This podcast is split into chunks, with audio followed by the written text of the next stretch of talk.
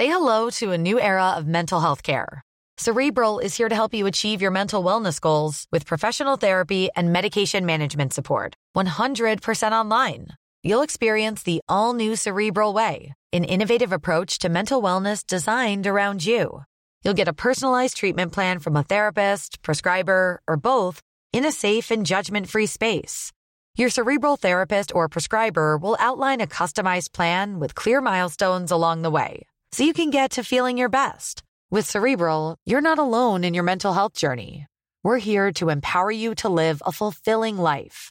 So take that first step towards a brighter future and sign up today at cerebral.com slash podcast and use code ACAST to get 15% off your first month. Offer only valid on monthly plans. Other exclusions may apply. Offer ends July 31st, 2024. See site for details. Soit.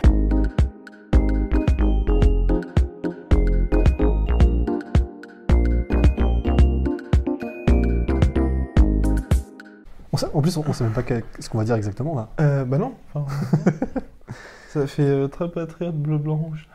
Ah, ouais, c'est parfait. Super. Cocorico, bonjour à toutes et à tous, bienvenue au podcast La Sueur. On va éviter de faire trembler la caméra parce que c'est vrai que la régie nous fait des grands signes. Bon, on va Mm. arrêter, on va arrêter. Bonjour mon cher Rust, Bonjour Guillaume. revenu de. D'entre les morts. Parce que les gens veulent savoir. Ouais, mais ils sauront pas. C'est c'est comme dans les films, genre sixième sens. euh, Tu, on le saura qu'à la fin. Rust Ce est que un j'ai fait. fantôme. Putain. Roue libre. Euh, En roue libre. On va parler aujourd'hui de Habib Nurmagomedov qui est euh, assez talentueux, c'est un petit espoir qui monte. Ouais, il est pas mal. hein, Un petit prospect, quoi. Mm, exactement. Comme on dit. Exactement, je crois un vaincu. Ouais. Euh, 27-0, on rappelle. 0 c'est correct. hein. Ouais, bah c'est à ce niveau-là de compétition, euh, en tant que champion, bah, l'UFC maintenant, Mm. bah, c'est c'est du jamais vu. Rester invaincu Ouais. après avoir rencontré cette Personne compétition, personne ne l'a encore fait. Mm. Ouais. Il y a eu des Chris Weidman à l'époque qui avaient euh, 9-0, je crois, un truc comme ça, quand ils ont battu euh, Anderson Mais il est, Silva. mon- ouais, il est monté jusqu'à 14, je crois. Ouais, bah, quand il a perdu contre euh, Rockhold, c'était 14. Enfin, ouais, Non, 14. c'était moins que ça, Moins que.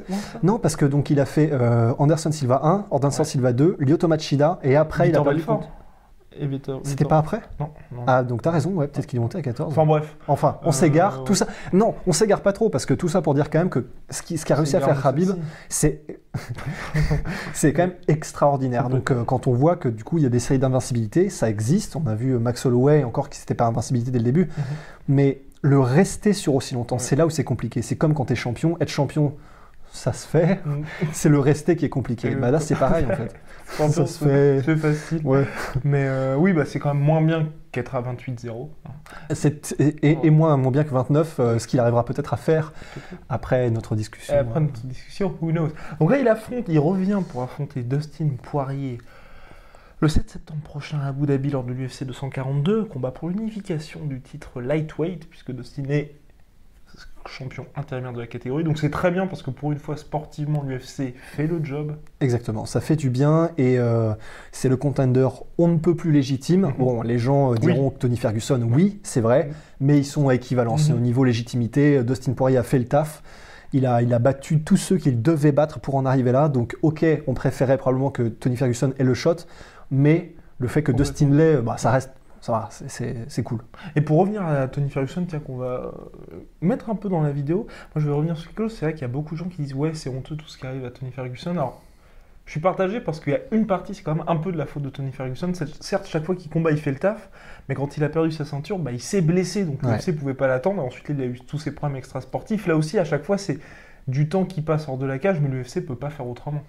En fait, il pourrait probablement faire autrement. Oui. Après, je me dis, parce qu'ils l'ont fait, Au niveau du marketing, Mais voilà, euh, ils, ils utilisent cette excuse de on peut pas faire autrement parce qu'il est blessé, il resterait trop longtemps. Parce que, euh, voilà, enfin, on le répétera jamais assez, mais Tony Ferguson, c'est pas celui qui vend le plus. C'est le piège parce que du coup, euh, quand, tu, quand, quand tu combats Tony Ferguson, euh, bah, tu, tu te fais savater Ouais. et ça rapporte pas. C'est l'éternel dilemme. Donc l'UFC utilise un peu cette excuse-là.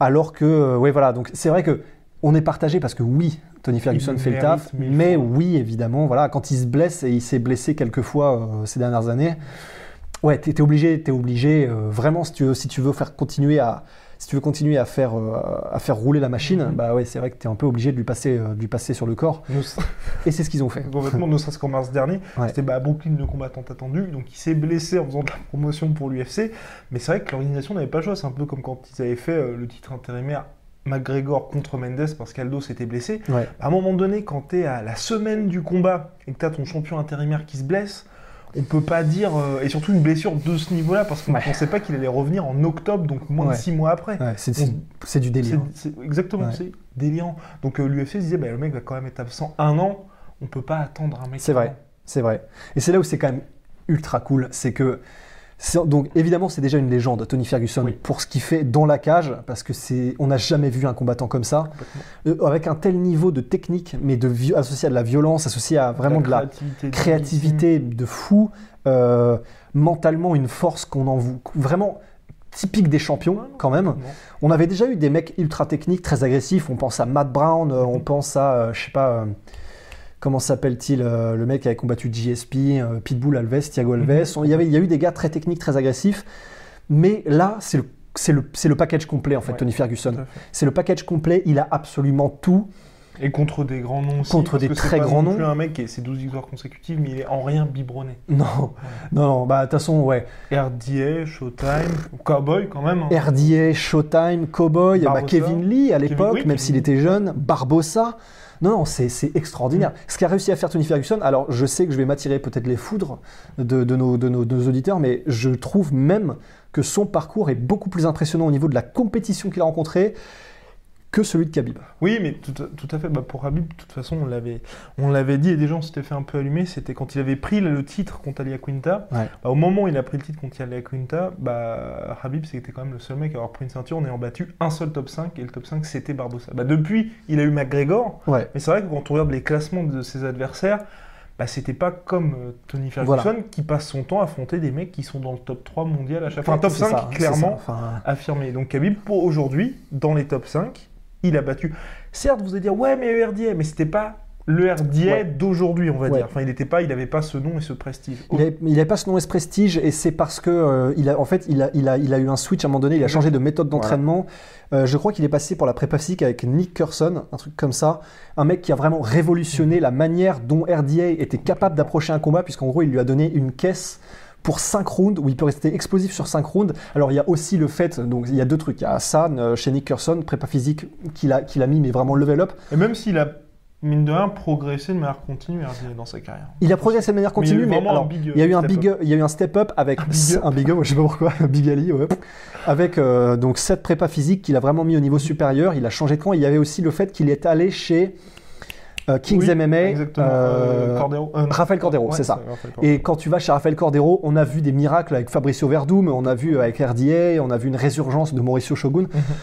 Voilà, c'est aussi Rafael Cordero, un des meilleurs entraîneurs de, de MMA en fait qu'on puisse trouver aujourd'hui. Donc il y a eu ça, il y a eu une résurgence de la carrière de RDA et, et ça a été plutôt après que les rencontrés Habib. Ça reste une énorme perf, Ouais. mais voilà, RDA n'avait pas encore été champion, il n'était pas encore le RDA qu'on connaît. Donc, euh, donc voilà, c'est vrai que voilà, on va pouvoir donner de l'eau à notre moulin pour la discussion qui arrive parce que c'est pas de la faute de Khabib. Hein. Khabib, il a déjà été, il, il était censé quatre fois combattre Tony Ferguson. Il était censé. Il a eu deux ans d'absence. il a eu deux ans d'absence, il était censé rencontrer tout un tas de monde. C'est juste que bah, à chaque fois ça s'est jamais fait et c'est pas de la. Bon, parfois c'est aussi Khabib qui se blesse, mais généralement c'est vraiment c'est pas de sa faute quoi. Surtout, euh, c'est- je, je sais pas si quelqu'un sur cette terre a déjà dit ouais mais Khabib a peur. Non, donc dans tous les cas on oublie ça tout de suite, on met ça sous le tapis, c'est impossible. Mais voilà, Au niveau des adversaires, là, c'est juste factuel une nouvelle fois. c'est juste factuel. Quand, ils ont, quand il a affronté des mecs, il n'était pas dans le top 5 de l'UFC. Voilà. Même Quinta, vous pouvez dire oui, aujourd'hui il est dans le top 5, mais quand Khabib l'a affronté, c'était euh, Alia Quinta devait affronter, je crois, c'était Paul Felder. Oui, Paul Felder. oui, Paul Felder, il était 8ème. Donc Ouais, voilà. Bah, voilà. Aujourd'hui, il est 5ème. Voilà. Mais en 2018, donc il ne l'était pas. Ouais. Bien, donc là, la question du jour, c'est un Bib qui a dit lors de la conférence de presse à Londres, pour devenir le numéro 1 du pound for pound, il a dit qu'il faut qu'il batte Dustin Poirier, Mhm. puis Tony Ferguson, Mhm. et enfin Georges Saint-Pierre, donc le combat que tout le monde veut voir aujourd'hui. Ouais. Êtes-vous d'accord? Alors, je suis d'accord à une. euh, alors, donc là, on est d'accord, il a dit pour devenir le meilleur combattant de la planète, de la Exactement, planète Terre? ouais. Ok. Je serais d'accord à une. Je rajouterais un combat en fait. Oh Euh, parce que pour moi, donc là, Ouais. s'il fait Dustin et Tony Ferguson, Mhm.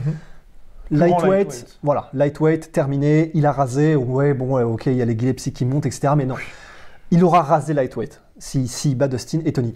S'il bat GSP, Bon, bah là, euh, c'est, voilà, t'as le 11 de légende à FIFA et voilà, si tu bats GSP, voilà, ça y est, t'es dans le, t'es dans le, le- le- Et les mecs qui disent Ouais, mais il- le GSP qui va affronter, ça va être un GSP de 38 ans, sur le déclin, ça ne compte pas. Je n'y crois pas. Moi, parce que GSP, on sait que bah, quoi qu'il arrive, le mec arrivera préparé comme jamais. Et il a montré contre Michael Bisping qu'il n'y avait pas de ring rust pour Georges Saint-Pierre. Non, il n'y a pas de ring rust, il n'y a pas grand chose qui s'applique à Georges Saint-Pierre en fait. Parce que bon, t'as les combattants, les combattants d'élite, les champions et les super champions. GSP est un super champion, c'est-à-dire qu'on en voit une fois tous les 10 piges quoi. Ouais. Et, et, et George Saint-Pierre, George Saint-Pierre, à l'américain, euh, c'est en plus de. Donc, il y a, a pas. C'est-à-dire que c'est corrélé. Mais la raison pour laquelle Georges Saint-Pierre est un super champion, c'est parce qu'il est aussi brillant.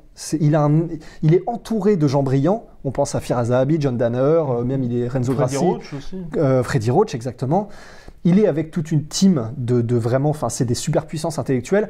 Georges Saint-Pierre lui-même, en plus d'être un athlète d'exception, d'expression, Expédition. d'expédition aussi, peut-être un peu parfois, euh, il, est, il est brillant. Et quand il prend un combat de JSP, il sait exactement ce dans quoi il s'embarque et il, fait- il va tout faire à la perfection. À la perfection. Alors il y a des impondérables. Contre Michael Bisping, c'était, il avait chopé une, une diverticulis. Oui, Un truc- terrible. un qui a truc, failli- oui, bah, Bah ouais, qui- qui- pff, ouais, il est, normalement, tu, donc déjà, t'es pas censé sortir du lit quand un truc comme ça, et JSP a combattu, Ouais. donc euh, contre un des meilleurs euh, middleweight euh, du, du moment, Ça a peut-être même perturbé ses plans pour la suite aussi, parce que vrai Absolument. qu'il a mis bah, plus d'un an pour, euh, pour s'en remettre, quoi. pour ouais. s'en remettre. Et Mais il avait dit qu'il était guéri dans, le... dans une interview accordée à la sueur, quand même. Et oui, alors corde à la sueur, mais oui, oui, oui, parce que du coup, il a changé sa- ses méthodes alimentaires, maintenant il fait du jeûne intermittent, et il s'est remis de sa diverticulis. Mais alors, euh, le truc, c'est que voilà, Georges Saint-Pierre, quand il prend un combat, c'est. Tu sais que tu t'embarques dans un truc, euh, il va tout faire à la perfection. Il n'y a rien, aucune donnée, aucun paramètre qui va être laissé au hasard. C'est- que s'il le veut à ce moment-là, Et s'il le de veut. sa carrière, Ouais, parce qu'en plus, les gens pourraient faire l'argument que quand il a combattu euh, Johnny Hendricks et que c'était effectivement très tendu et que certains même font l'argument qu'il aurait pu perdre contre Johnny Hendricks, il faut savoir qu'à ce moment-là de sa carrière, c'était un GSP un peu différent, c'était un GSP qui vraiment commençait à, à user la corde en fait. complètement. Il en- Et il même en- lui, même lui il le dit. hein. Et lui, il le dit, hein, il, est, il est ouvert par rapport à ça. Il en a, il, voilà, il, y avait une fatigue, une fatigue liée au fait qu'il était champion pendant, il a été champion pendant des années. C'était une fatigue physique. Il avait aussi mental et même euh, il avait des soucis personnels à ce moment-là. On, voilà, On sait on- toujours on- pas exactement pourquoi, mais c'était quand même assez. c'était assez grave, important, ouais, voilà. Enfin, donc c'est à ce moment-là quand ça n'a pas été au plus fort contre John Hendricks, c'est que vraiment même lui ne voulait plus combattre. En fait, il l'a dit. En plus, il y avait les trucs d'antidopage. Il voulait plus machin, mais il a dit bon allez, j'y vais quand même. Il était vraiment plus dans les mêmes, dans les bonnes dispositions psychologiques. Là. Quand il revient, et il le dit lui-même, s'il revient, il est venu contre Bisping parce qu'il veut marquer l'histoire, il l'a fait. Ouais, parce que ça l'excite. Et pas- exactement. En fait, il a besoin de challenge maintenant, GSP. Et quel plus gros challenge qu'un mec invaincu à 27-0, tu vois. Et c'est ça le truc, c'est que là, GSP, s'il revient, 38 ans, je pense pas que ce soit un gros facteur parce que vous pouvez être sûr que GSP prend soin de lui comme personne. Il s'est déjà pété deux fois le genou, donc Ouais. il sait exactement comment s'entraîner, il sait exactement comment ne pas trop pousser la machine, mais tout en progressant. Surtout qu'il a fait les ajustements avec ses blessures. Enfin, Il c'est a- pas comme ouais. un joueur de basket où euh, bah, faut rentrer les trois points, faut dunker, donc c'est compliqué. Lui, il est devenu beaucoup plus gestionnaire. Et il est devenu plus gestionnaire, et pourtant, malgré le, oui, de sa carrière et même de son physique, etc., et pourtant, euh, gestionnaire peut-être, mais quand il est revenu, il a fini le mec en deux rounds, tu vois, Alors, Michael Bisping. Et c'est en fait, Trois, c'est. trois Non, trois. euh, trois Ah, peut-être trois rounds. On on a eu très peur. Euh, oui, très on a eu un peu peur.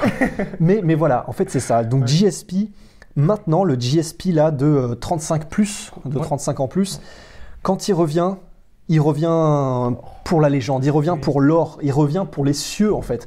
Et c'est pour ça que, vraiment, je, je ne pense pas que le fait qu'il ait 38 piges, ça rentrera vraiment en ligne de compte. Et Surtout que je peux ajouter aussi que, comme tu as dit, c'est un mec intelligent et c'est vrai que c'est le genre de gars comme euh, ce qu'avait dit c'est Dominique Cruz quand il a dit que hum, bah, TJ a deux ans de suspension mais quand il va revenir il sera plus fort que jamais. C'est comme c'est des gars qui sont intelligents donc qui profitent de ces temps hors Ouais. compétition Exactement. pour finalement réparer tout leur- toutes leurs blessures et s'entraîner de manière plus intelligente. Donc à savoir, bah, j'aurais, je fais récupérer mon cerveau, mon corps, toute cette fatigue mentale et physique. Ouais. Là ça y est, elle part. Donc euh, lui c'est Exactement, c'est Bah, tout bénef en fait. Pour des mecs aussi brillants et aussi intelligents et gestionnaires, Ouais. c'est- c'est c'est- c'est tout bénef en fait.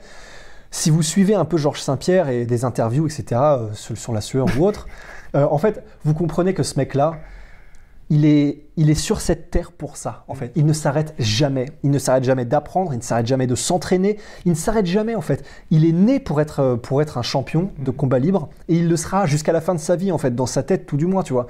Et c'est pour ça que, là d'ailleurs, il y a des vidéos qui sortent où, en gros, euh, je sais pas si tu l'as vu, la vidéo euh, sur Facebook, où ils sont à un match de foot, un match de soccer, et en gros, Ah bah, eh, voilà, c'est à Montréal, ouais. elle est extraordinaire. Et il y a un des potes de GSP qui fait Bon, bah voilà, on est à un match de soccer. Et en fait, euh, il monte la caméra et t'as GSP qui est en train de montrer une putain de clé de jambe au sol à un mec. En fait, c'est dans son ADN maintenant, GSP. C'est comme les frères Diaz, en fait. Il ne fait que ça parce qu'il il ne connaît que ça. Et il n'adore que ça. C'est sa passion. Avec la paléontologie aussi. Et, et en fait, donc c'est ça, voilà. Tous ces facteurs font que si jamais il y a une rencontre entre GSP et Habib, vraiment, je- vraiment, à moins d'un énorme accident, ne venez pas nous dire Ouais. c'était pas le même GSP. Complètement. Voilà. Après, les gens pourront toujours euh, réécrire l'histoire parce que c'est Bien sûr. en fonction du combat. L'histoire est par essence révisionniste. Et, et là, la question, la question, mon cher Rust qui, Taraude qui taraude un certain nombre de personnes, c'est dans quelle catégorie? Parce que c'est vrai que Habib a, lui, en tout cas, fermé la porte pour la catégorie welterweight. Je pense à raison parce que c'est vrai Ouais. que faire son premier combat contre Georges Saint-Pierre en welterweight, Ouais, Bon c'est pas évident. Alors, sachant que Habib a déjà été en welterweight Oui, pendant deux ans, de 2009 à 2011, il a déjà, il a- et donc il est invaincu. Donc je vous laisse euh, pas de suspense, il a gagné. mais, euh, mais alors en plus, bon, ok, c'est pas compliqué, c'est pas évident à faire des débuts en welterweight contre GSP, mais il a les mêmes mensurations que GSP. oui. hein. mais Donc, là, l'UFC peut pas mettre euh, un le combat pour la ceinture non, c'est vrai. Ouais. et deux Hey, I'm Ryan Reynolds. Recently, I asked Mint Mobile's legal team if big wireless companies are allowed to raise prices due to inflation. They said yes. And then when I asked if raising prices technically violates those onerous two year contracts, they said, What the f are you talking about, you insane Hollywood ass? So to recap, we're cutting the price of Mint Unlimited from $30 a month to just $15 a month. Give it a try at mintmobile.com slash switch. $45 upfront for three months plus taxes and fees. Promo for new customers for limited time. Unlimited more than 40 gigabytes per month. Slows. Full terms at mintmobile.com. peu, je pense aussi, euh, enfin même pour lui au niveau, on va dire la, la gestion du weight cutting et tout ça, il arrivera avec un mec qui est clairement dans son jardin. Ouais. Donc c'est vrai que pour moi la catégorie qui n'existe toujours pas à l'UFC en 165 livres Ce serait serait la meilleure option. Ouais. Parce que c'est vrai qu'en lightweight, bah, vraisemblablement Georges Saint-Pierre se prépare pour ça, mais là il y a quand même un certain nombre, on va dire, de points d'interrogation et j'ai pour un combat de cette envergure, j'ai vraiment envie de voir les deux au maximum de leur capacité, sachant que Rabib, on sait qu'il cut aussi énormément Ouais. de poids. Donc c'est vrai que lui aussi, ce sera beaucoup plus agréable de se préparer pour ce combat-là. Georges Saint-Pierre lui ferait l'effort de perdre un peu de poids. Enfin, Ouais. je pense qu'il se retrouverait vraiment au milieu pour un vrai. combat en catchweight. Qui plus est, l'UFC peut en profiter pour dire on inaugure cette nouvelle catégorie, donc ça fait la ceinture. Sa- Sachant que ne l'oublions pas, Dana, Dana White a dit que de son vivant, euh, jamais, Ouais. tu vois. Ouais, mais Bon. de son vivant, il avait dit aussi qu'il n'y aura jamais de femmes à l'UFC. Certes. N'oublions pas. Alors, Alors, euh, bah, je- oui, mais en fait, moi je me dis, quand même, le panache qui est lié aux champions qui sont montés, c'est ce qui fait que ce sont des légendes parmi les légendes. Mhm. BJ Penn, quand il est monté mettre une déculottée à Matt Hughes, mais il y avait la ceinture en jeu. oui, ah oui, alors, oui, oui, mais GSP le vaut toutes les ceintures, tu Ouais. vois. Ah, Pour moi, c'est Ah oui. ça en fait. Pour moi, c'est ça. Moi, je le vois comme ça. Je le vois comme. Est-ce que. Enfin, que tu penses que Georges Saint-Pierre sera intéressé par ça? Parce que Oui, est-ce que le pense. challenge, Alors- je pense que le challenge de battre voilà, voilà. Habib, c'est suffisant voilà. ou s'il lui faut Non. Habib et, Et je la- prends non, la non, il lui faut la ceinture. Eh oui. En fait, c'est ça le problème, c'est que pour Khabib, moi j'aurais dit pour le panache, il faut qu'il monte en welterweight, Exactement. battre GSP dans, la- dans son jardin, comme tu viens de le dire. Mais, et c'est pas un petit mais, Ouais.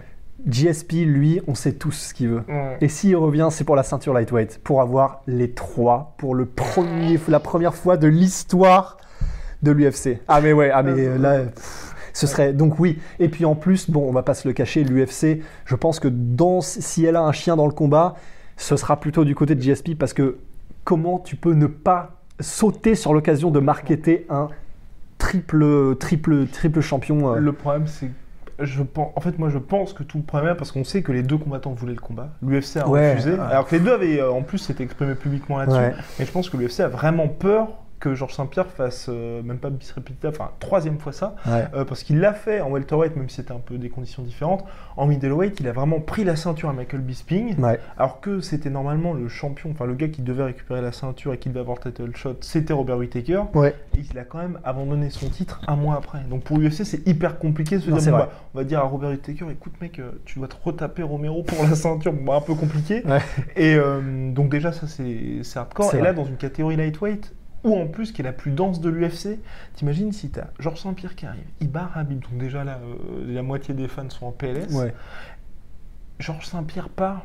Qu'est-ce que tu fais? Parce que si, Georges- si euh, Habib n'a pas entre-temps, parce que comme on l'a dit, Georges Saint-Pierre a 38 ans, il a dit qu'il voulait pas revenir après 40 ans. Ouais. Donc il faut quand même se dépêcher.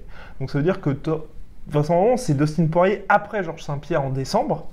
Et donc si c'est Georges Saint-Pierre en décembre, ça veut dire qu'il y a toujours peu le combat contre Tony Ferguson. Tu penses que George Saint-Pierre en décembre Euh, bah, c'est ce que Habib veut. Ah Lui, ouais idéalement, il a dit en décembre ou sinon maximum en mars 2020. Oui, parce que moi, c'est ça que j'avais compris, moi. J'avais compris qu'il voulait Dustin, Tony Tony Ferguson Fer- en oui, décembre. lui, il a mis l'ordre comme ça, mais après, c'est euh, comment Après, c'est Ali Abdelaziz, donc le manager Ah. de Habib. Bon, voilà, il, est, il, il aime bien faire un petit peu euh, des, des annonces ici et là. Lui, il a dit qu'idéalement, il verrait bien ce, le gros pay-per-view de la fin d'année. Je crois Ok. que c'est- alors, ça se défend, hein. C'est vrai. mais euh, parce que c'est vrai qu'en mars aussi, c'est je sais plus. Enfin bref, il y a un petit peu de compétition au niveau des pay-per-view entre le sport, la NBA, la- Ouais. enfin tout ça, c'est un peu compliqué. Bref, s'il y a ça, t'as quand même Tony Ferguson qui serait toujours là, Conor McGregor qui vraisemblablement n'aurait toujours pas combattu, euh, Justin Gagey, on sait pas. Enfin en fait, c'est un peu ça. Et donc si Georges Saint-Pierre part un mois après, Ouais.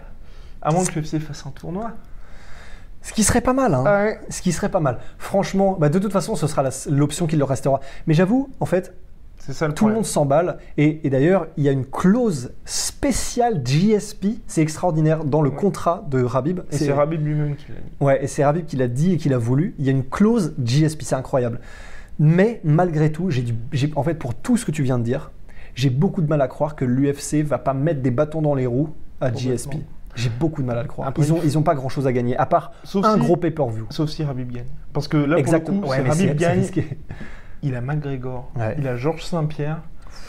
Là, le mec, on peut faire, ils peuvent faire bah, un peu ce qu'ils font avec John Jones aujourd'hui, avec John Jones contre Thiago Santos. Ils peuvent le faire affronter tous les contenders, machin. Rien que sur son nom, Ouais. il vendra facile 500 000 pay- Enfin, Ouais, dans la, ouais, ouais, dans la ouais, configuration actuelle, pas forcément, mais enfin, ce sera vraiment une superstar de l'organisation. C'est vrai que si Georges Saint-Pierre gagne, par contre, là, c'est très compliqué parce que bah, le gars qui est un petit peu la deuxième star de l'UFC aujourd'hui et qui est beaucoup moins cher que Conor McGregor aura perdu tout ce qu'est là parce que mine de Ouais. rien, Khabib, on va pas se mentir, le jour où il perd, c'est un peu comme Floyd Mayweather. Ouais.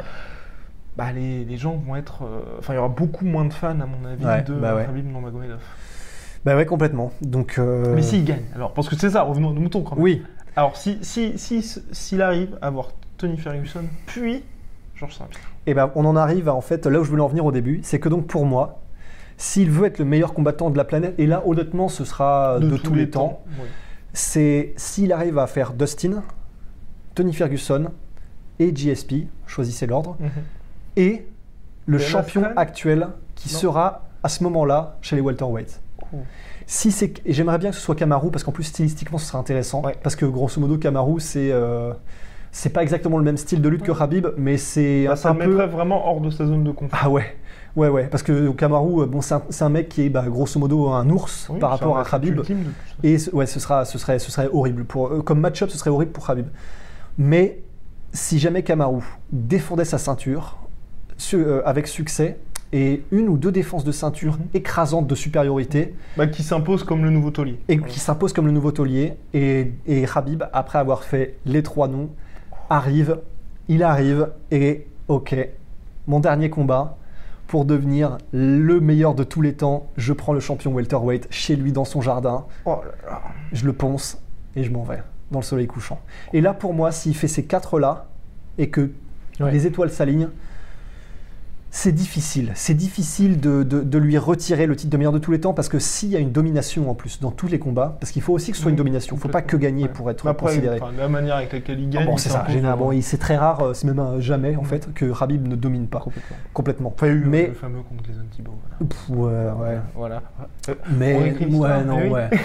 mais, mais voilà, parce que le truc, c'est que pour l'instant, John Jones, donc ok, il est en train de complètement raser, Attention. même au point attention, où. attention, je sais, tu dis parce que attention, gamin. euh, fan Mais- club officiel. je sais, eh, représente, mais pour l'instant, John Jones n'est jamais monté, n'a jamais pris de risque. Complètement. Mais il a, il a quand même affronté, moi, c'est pour ça aussi, c'est il a affronté un des top 5 all-time, il a battu un des top 5. Deux fois. Ouais. Ouais, Et pour ça, c'est ceci, bah, ce qu'on disait quand on disait que Dimitri Johnson n'était pas pour nous le GOAT, c'est vrai que Dimitri Johnson n'a n'a battu aucune légende. Mhm. Et les deux mecs qui ont le calibre entre guillemets légende, Dominique Cruz et Cerudo, bah, à chaque fois il a perdu contre eux. Et quand il a battu Cerudo, c'était pas du tout le même Cerudo qu'aujourd'hui. Alors que John Jones, Et en plus, c'était très serré. exactement, alors que John Jones, bah, quand on, bah, il y a Ah Rashad euh, Evans, il y a, il y a énormément de légendes ouais, qui- ouais. qu'il a réussi à battre, dont Daniel Cormier.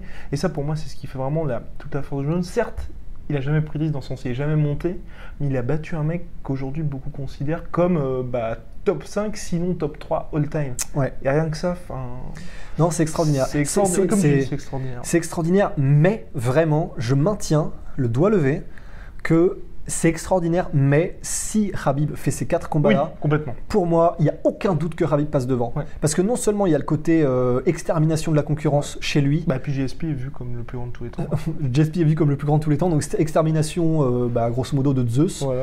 Et après, il monte et il extermine, euh, bah, je sais pas, Ouais. te- God Kra- Kratos, tu vois. enfin. Oui, bah, pour le coup, ouais, que ça va Oui, bien. en plus, ah, Kratos, putain, ouais. grave, Ouais. ah, il y aurait des beaux Photoshop à faire là. Oh, Ouais. Challenge accepted. Bon.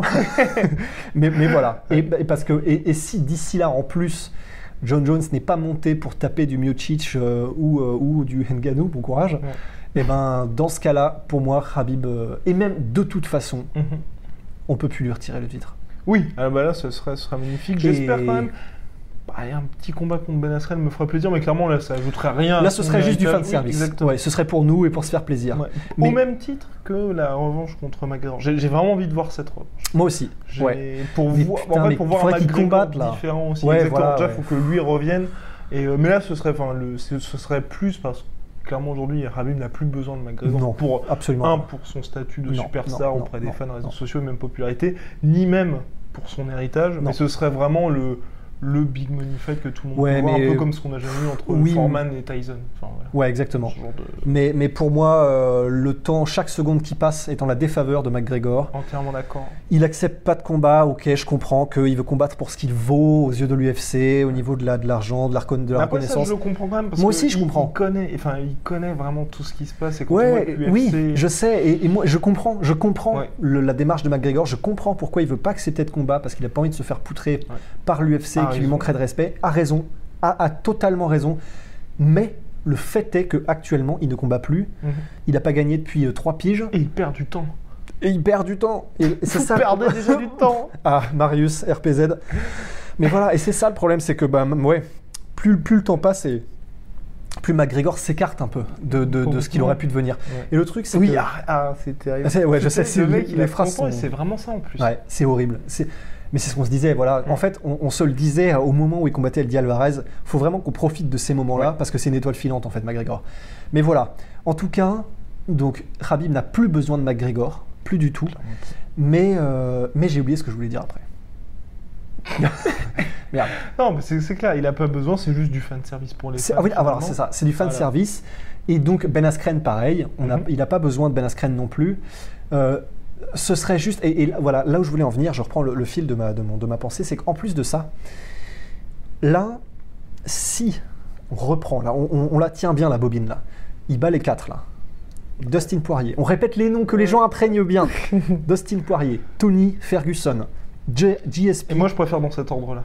Parce que Ouais. une fois que tu as battu GSP, tu reviens à Tony Ferguson. Avec tout le respect que j'ai pour Tony Ferguson, Absolument. tu passes de plus grand de tous les temps à plus grand lightweight qui a pas Actuel. non plus l'image. enfin, Exactement. Ouais. C'est pas la vitrine, c'est pas la même vitrine. Alors que là, ça fait vraiment l'escalade. L'escalade euh, vers les cieux, exactement. Bah.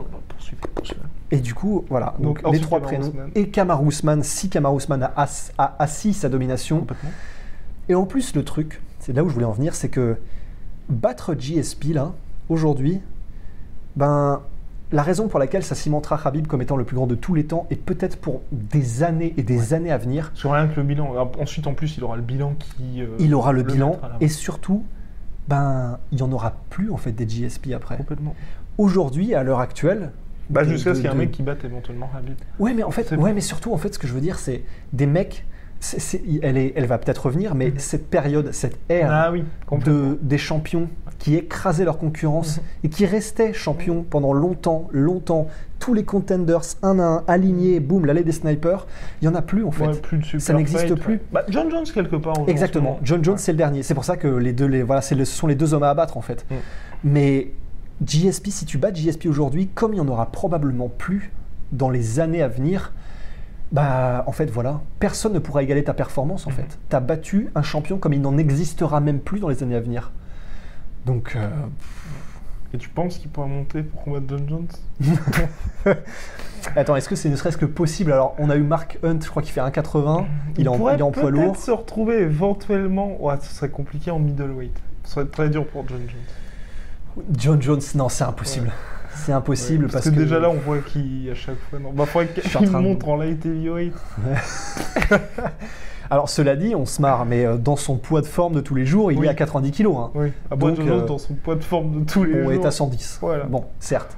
Mais n'empêche que. euh, 105 à peu près, 105, euh, ouais. Mais euh, je m'étais dit. Il y a quoi? Il y a Mark Hunt, Pat Berry, Pat Barry qui faisait un 78, un 80. Après, vous t'imaginer. Sean Sherk était en welterweight et il faisait un 70. Bon, Après, tout c'est en fait. comment Volkanovski, il a fait le chemin inverse. Voilà, Volkanovski. Oui, mais il est en featherweight. Oui, exactement. Et euh, donc ce serait. Non, là, plus que welterweight, c'est très très chaud quand même. Mm. À la limite, middleweight, à l'extrême. Parce qu'il y a Romero quand même. hein. Encore, ouais, non, non, non, même, Ouais. ouais. même, ouais, ce serait compliqué. Ouais, il y a ouais. Whittaker, le pire possible pour Ouais. Nurmagomedov. Complètement. Non, c'est chaud, c'est chaud. Non. Mais voilà. Là, il serait euh, Ouais. Ouais, ouais. oh, pff, ouais. Bon, maintenant, place-toi à l'annonce. Oui, j'ai oublié laquelle. Vendredi. Ah oui. Mais qu'est-ce qui sort vendredi? Qu'est-ce qui sort vendredi? On vous a. Enfin, je sais pas pourquoi je me pose comme ça. Avec le vendredi. petit Enfin, ah, on les voit là, tu penses? Peut-être. Ah, non. pas. Mais voilà, vendredi, on va enfin sortir notre joyau.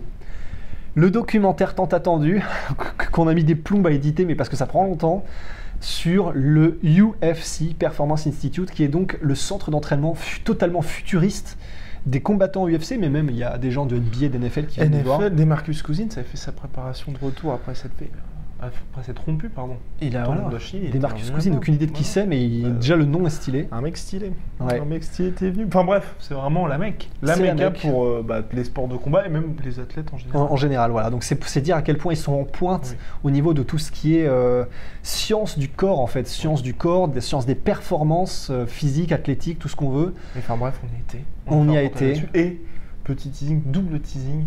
Rust a peut-être battu le record de Francis Ngannou. Ouais. Non, voilà, teasing. Euh, on a fait, on a, on a, on a testé le, le Power Cube, qui est donc euh, le, le, bah, le, le moyen de voir quelle est ta force de frappe en, En unité de puissance. unité de puissance. Ouais, exactement. Alors, on peut vous dire que Rusty. Voilà, voilà. On- voilà, on a fait ce qu'on a pu. Voilà. Euh, quel- certaines personnes sont en sueur. Voilà.